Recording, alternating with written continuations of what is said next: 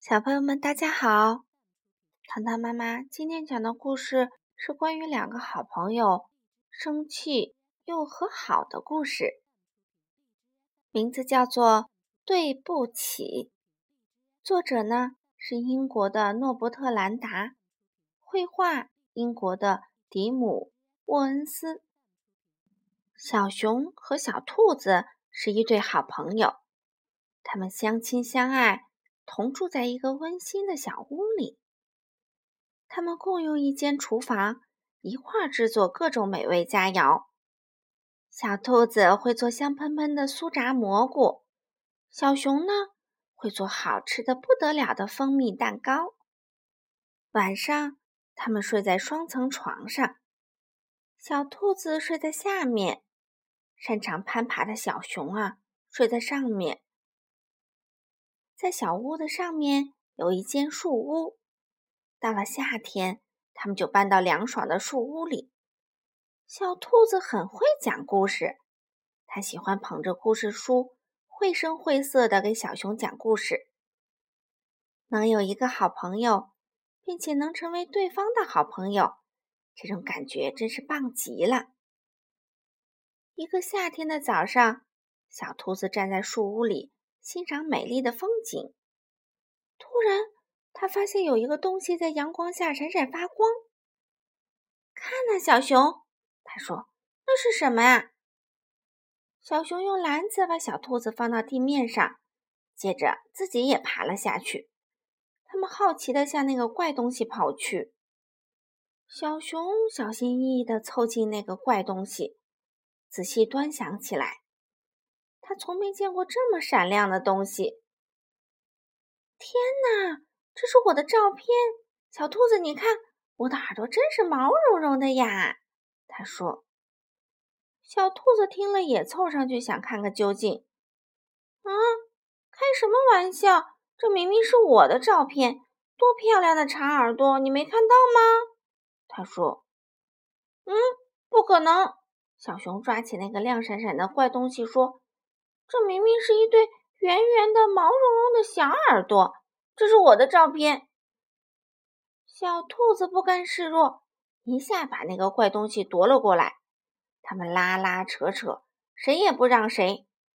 终于，刺啦一声，亮闪闪的怪东西被撕成了两半儿。小熊和小兔子各自抓着自己手里的那一半，怒气冲冲地走了。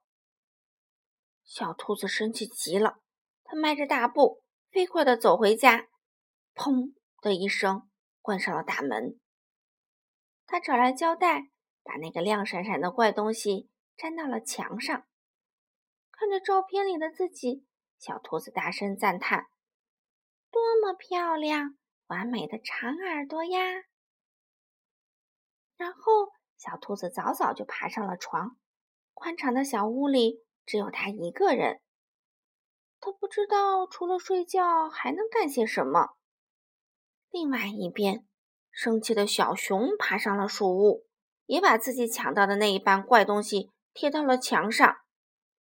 他坐在垫子上，对照片中的自己和头上那对毛茸茸的圆耳朵赞不绝口。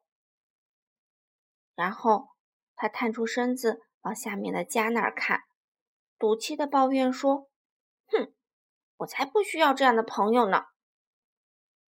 夜渐渐深了，可小兔子毫无睡意，原本的怒气已经渐渐消去，剩下的只有对好朋友的思念。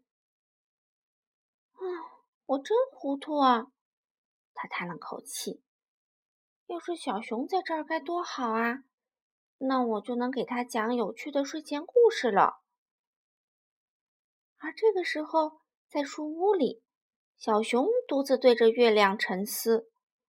它和小兔子一样，也感到悲伤和孤独。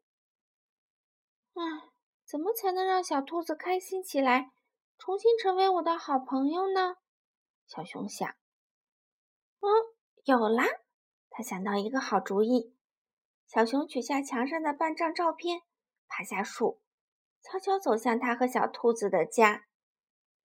小兔子这会儿啊，也没有待在床上，它正站在屋门口，手里拿着自己抢到的那半张照片。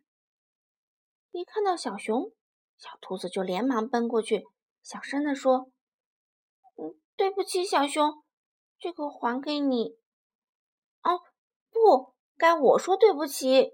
小熊也递上自己的手里那半张照片。小熊和小兔子终于又和好如初了。